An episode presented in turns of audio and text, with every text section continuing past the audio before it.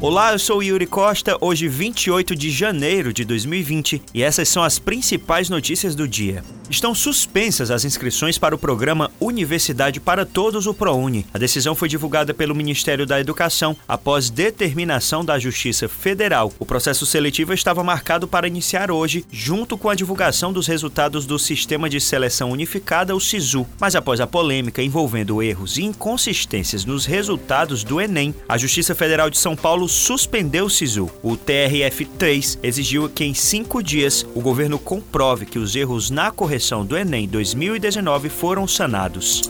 O número de reclamações e atendimentos de clientes insatisfeitos com serviços prestados por empresas cresceu em média 37% no Ceará em 2019. No ano passado, juntos, os órgãos de proteção e defesa do consumidor, DECOM e PROCON, registraram 52.699 queixas. No Procon Fortaleza, a quantidade teve alta de 35%. Já no Decon Ceará, o crescimento foi de 39%. A maior parte das reclamações está relacionada a serviços de água e esgoto e energia elétrica, além de assuntos financeiros relacionados a bancos e operadoras de cartão de crédito. A queixa mais comum é por cobrança indevida ou abusiva por parte das empresas. As chuvas vistas nos últimos dias devem continuar no Ceará até amanhã, segundo a FUNSEMI. A previsão foi feita a partir de análises das atuais condições de tempo e resultados de modelos numéricos. A parte do Nordeste que compreende principalmente o interior do Ceará deve ser atingida pelas chuvas. Na madrugada de hoje foram registradas chuvas fortes em Mombaça, no Sertão Central, e no Crato, na região do Cariri, onde uma ponte ficou danificada após as precipitações. Em Fortaleza, uma árvore caiu na BR-116, próximo ao viaduto da Oliveira Paiva, e uma outra caiu em frente ao Hospital de Messejana. Nos próximos dias, na capital cearense, as precipitações devem ter mais força, concentrando-se entre a madrugada e a manhã.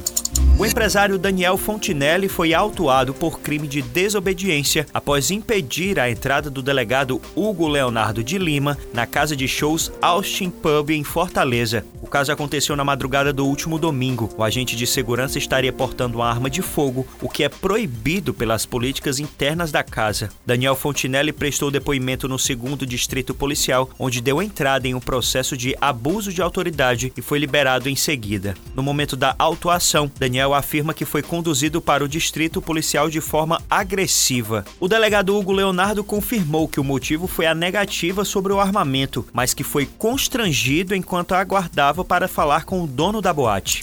A construção civil foi o setor que teve o pior resultado na geração de emprego formal no Ceará em 2019 e acumula mais de 32 mil vagas de emprego fechadas nos últimos cinco anos. Os dados são do Cadastro Geral de Empregados e Desempregados do Ministério do Trabalho. O cenário cearense acompanha a perspectiva nacional, em que o saldo negativo de empregos com carteira assinada foi de 790 mil vagas em igual período. No Ceará, o único resultado positivo veio em 2018, timidamente, com apenas 416 vagas criadas.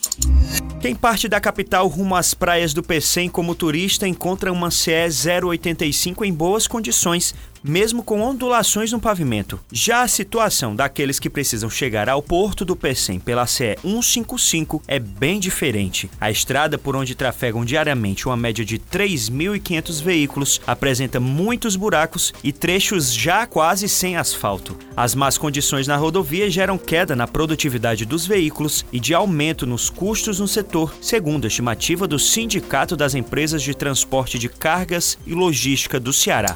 A nova estrutura para a realização de cirurgias do Instituto Doutor José Frota II, aqui em Fortaleza, deve ficar pronta até a primeira quinzena de fevereiro. Ainda estão sendo feitos ajustes elétricos, mas a expectativa é que o IJF dobre a capacidade cirúrgica quando as obras estiverem concluídas. Em dezembro do ano passado, novos profissionais, incluindo cirurgiões e anestesistas, foram empossados para integrar a equipe médica do hospital. A prefeitura espera que nas duas primeiras semanas de fevereiro seja possível colocar para funcionar o centro cirúrgico. Essas e outras notícias você encontra no portal opovo.com.br.